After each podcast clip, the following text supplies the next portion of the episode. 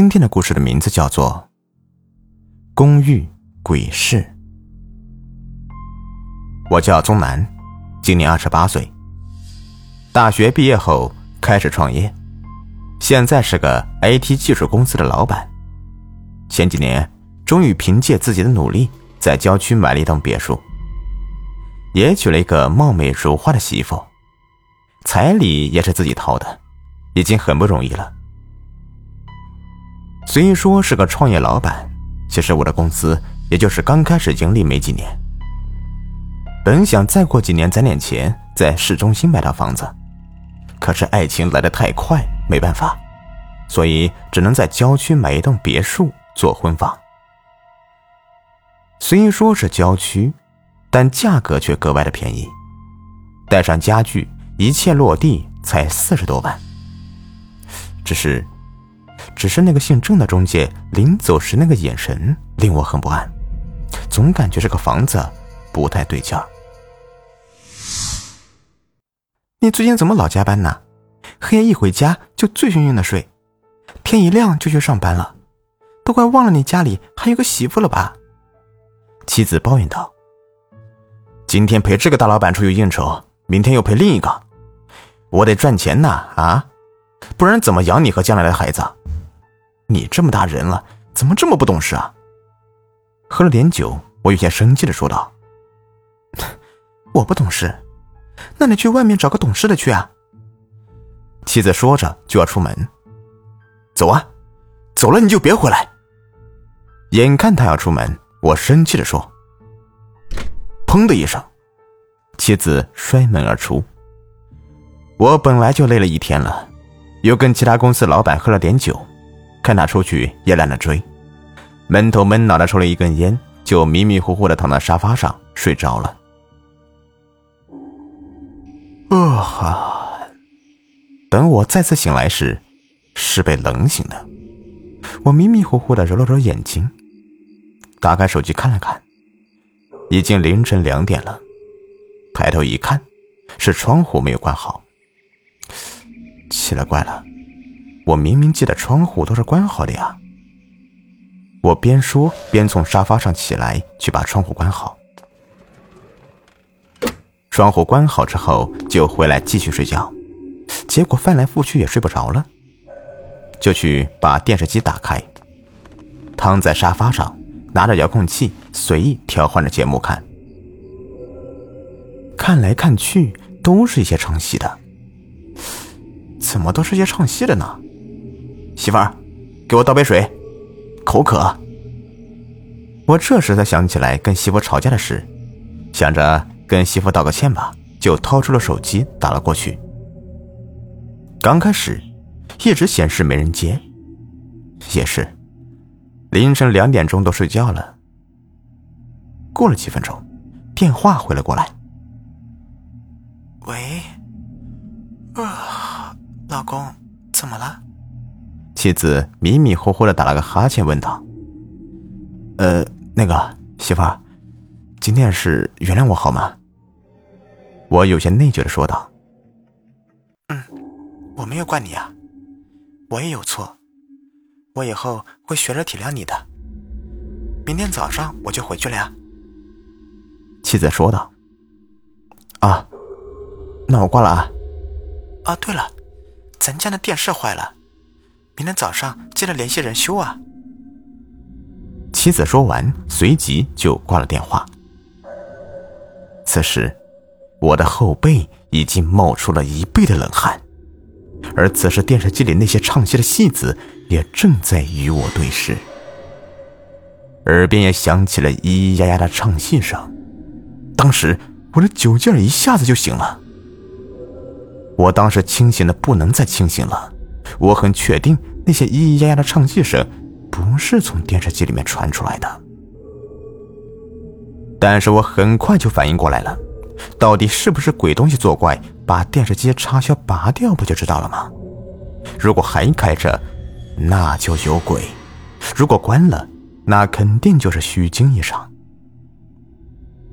由于插销在总电闸那边，所以我就去总电闸那边拔了插销。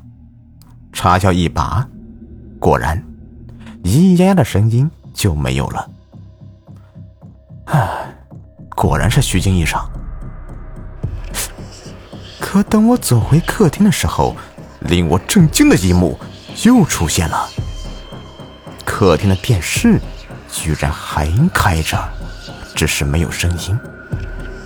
而此时，耳边咿咿呀呀的唱戏声又再次响起。我本能的循着唱戏声看到了二楼，而此时二楼楼梯的拐角处有一个身穿红衣服的女人正在注视着我。我当时确定，唱戏声是从她身上发出来的，只是她没有张嘴罢了。这别墅我住了也有三个月了，我很清楚，我后面就是房门。我算好时间。要夺门而出，刚准备转身时，那女鬼冲我扑了过来，然后我就什么也不知道了。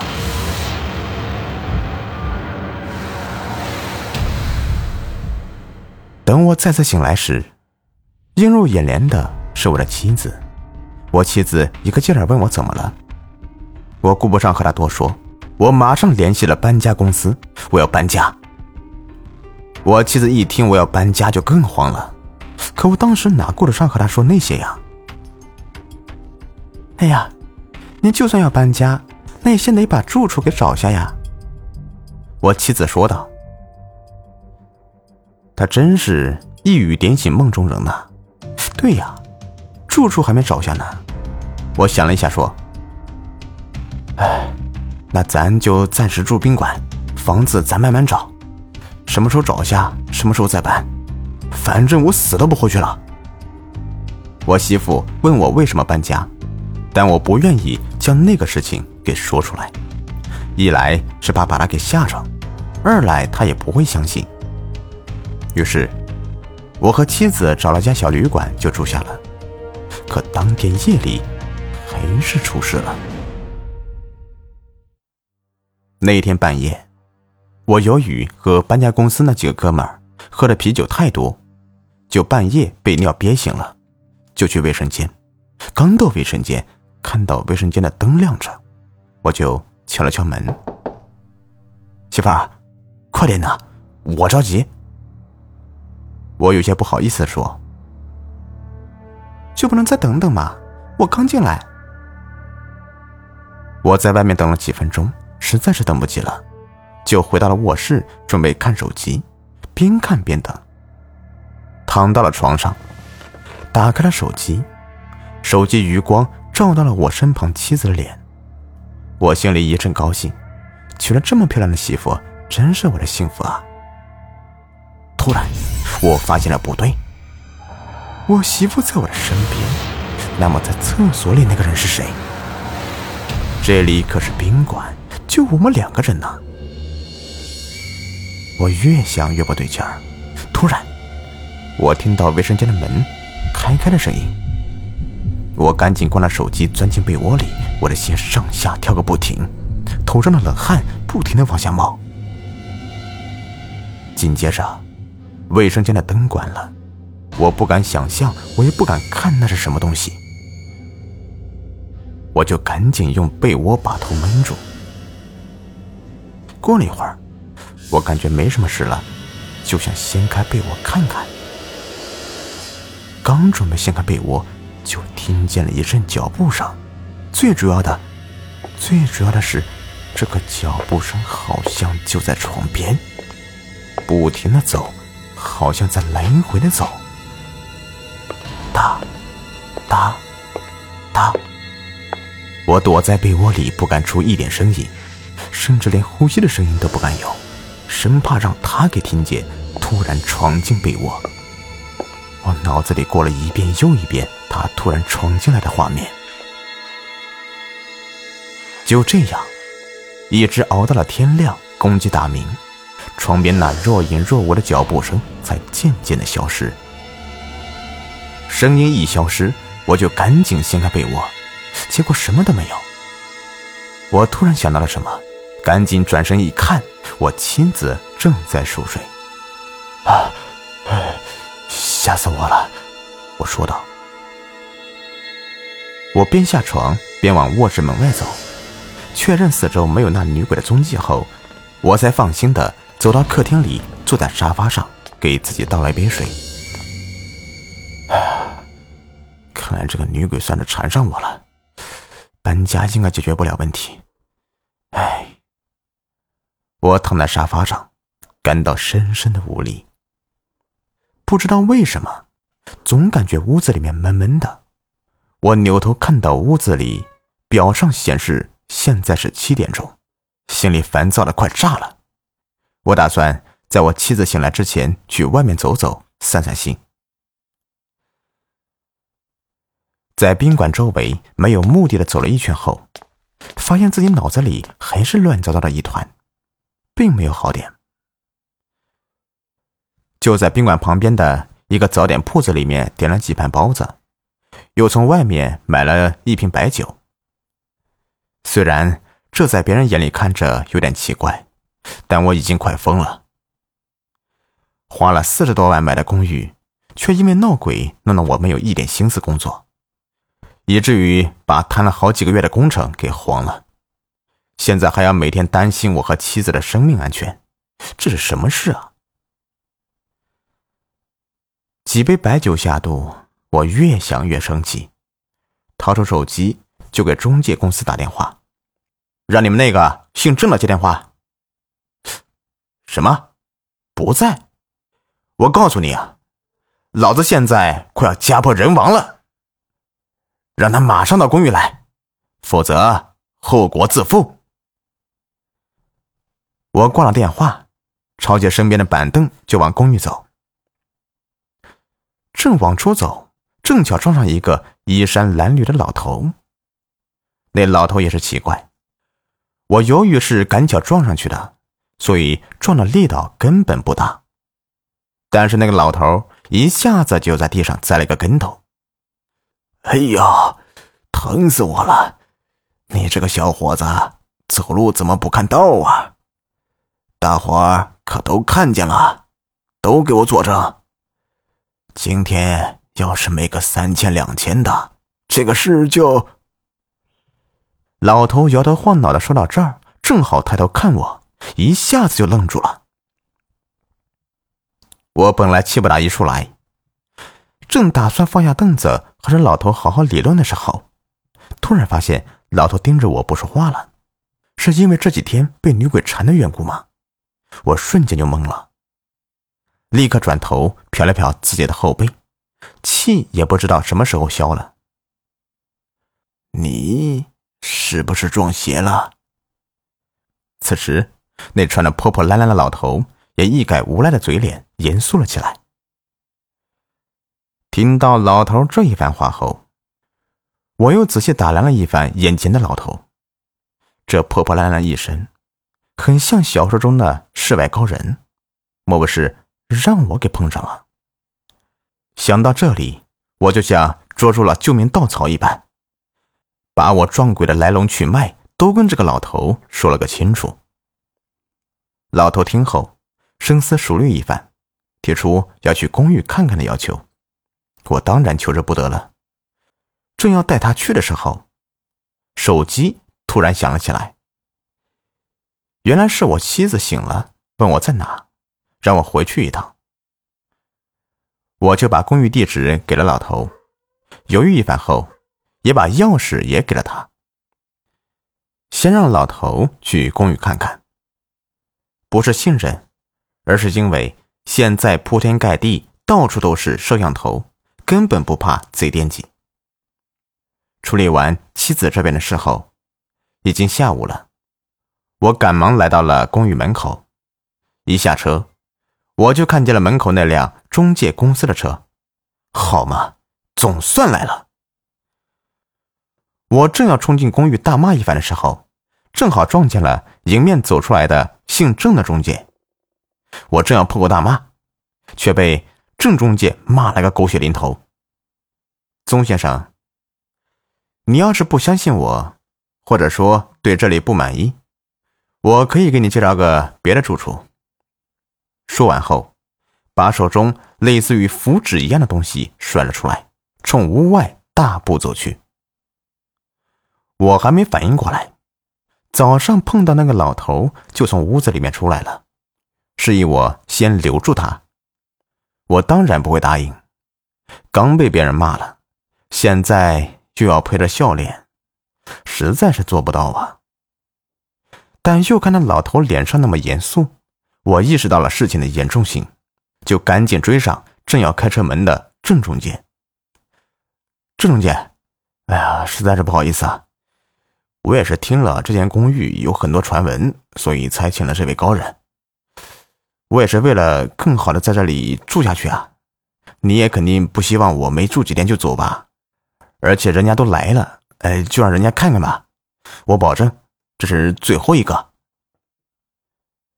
说到这里，郑中介的脸色总算舒缓下来了，但是还是对那个老头不满意，不过也没多说什么。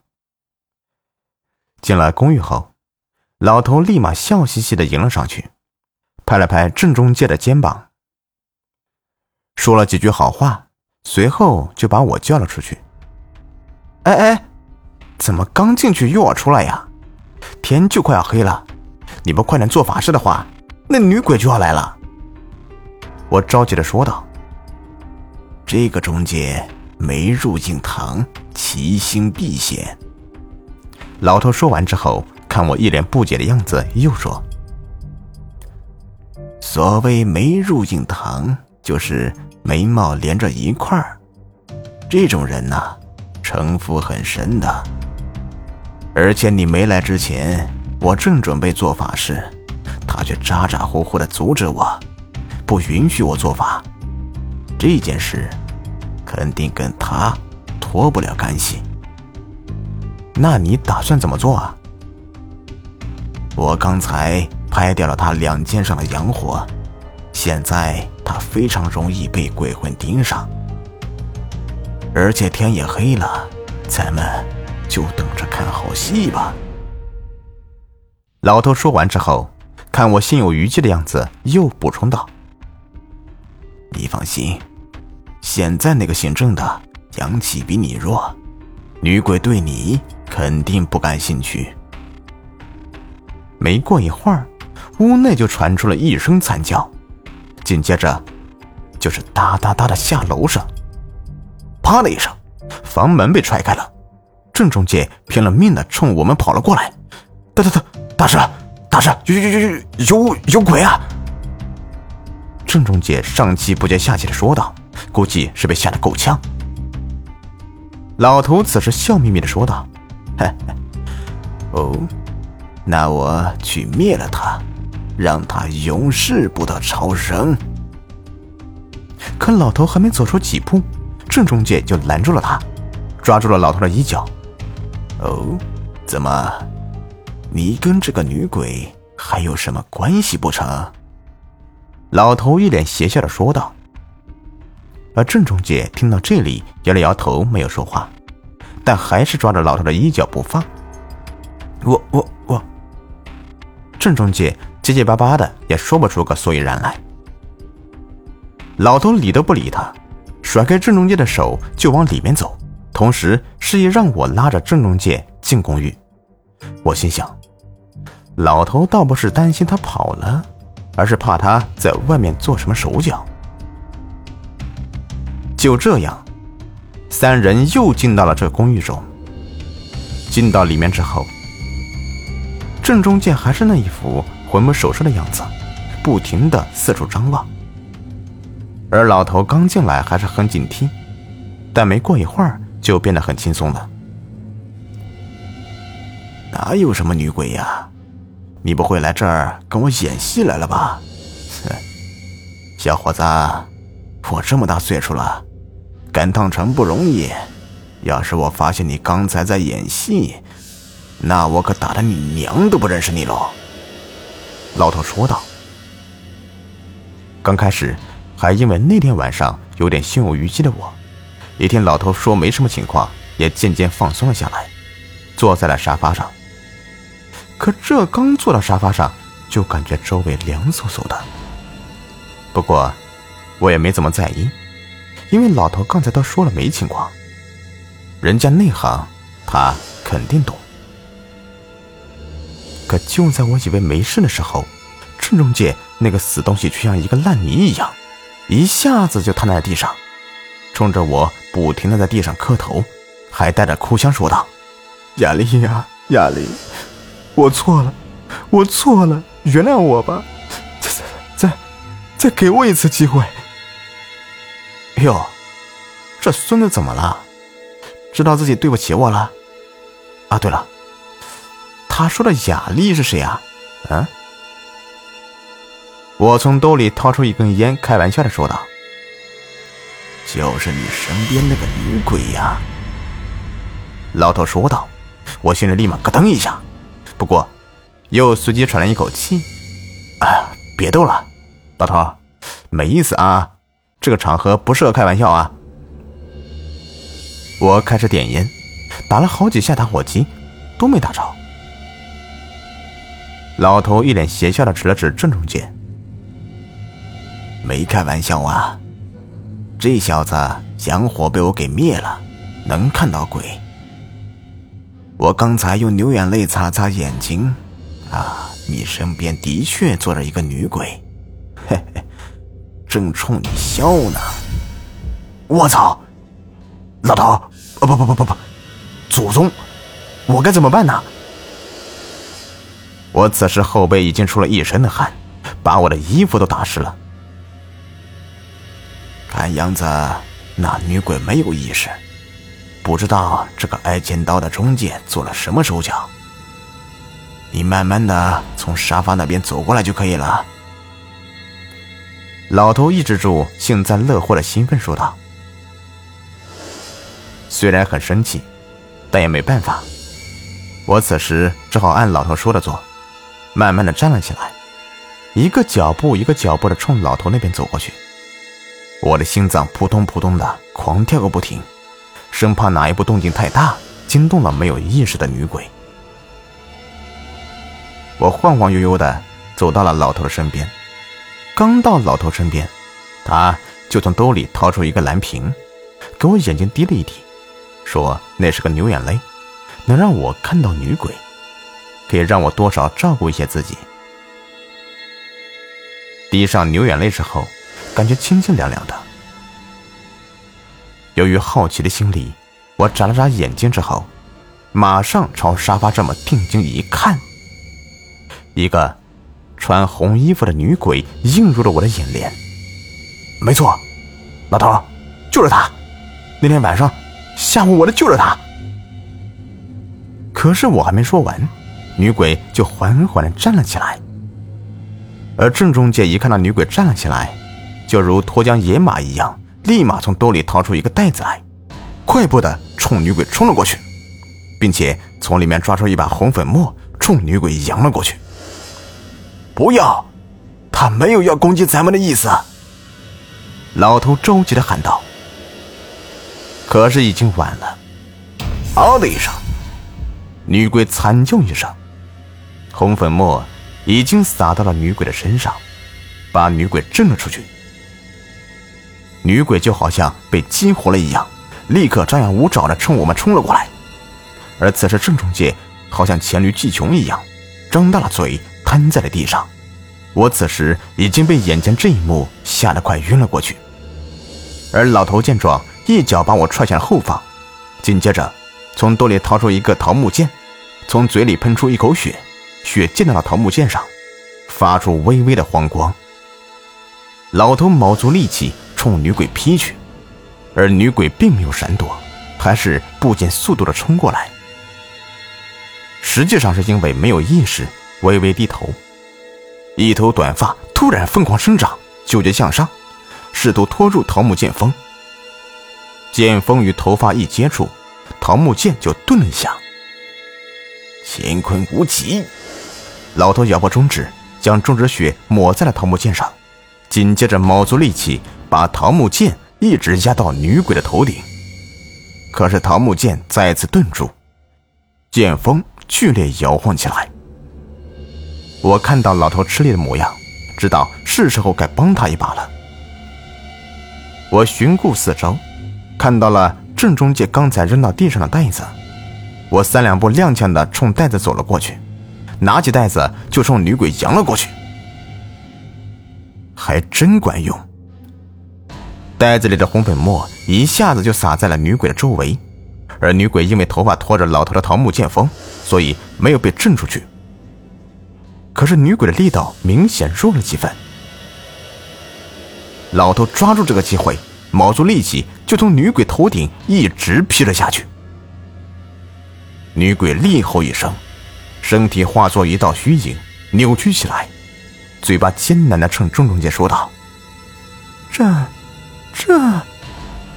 女鬼的身影越来越淡，最后消失在了空气中。而郑中介还是表情呆滞的望着女鬼刚才消失的地方。老头颓然的坐倒在地上，冲郑中介说道：“你个王八犊子！”女鬼没打算对我们动手，她没有意识，本来可以很简单的解决，结果被你用朱砂那么一弄，哎呀！哎，对了，你还没回答我呢，雅丽是谁啊？那个女鬼。我拍了拍手上的朱砂，对郑中介说道。郑中介点了点头。对了，那个女鬼怎么没有意识啊？老头说道：“我想养着她，但又怕她攻击我，就拿灭灵钉从他头盖骨打了进去。”还没等郑中介说完，老头一脚就踹了上去，将郑中介踹倒在地上。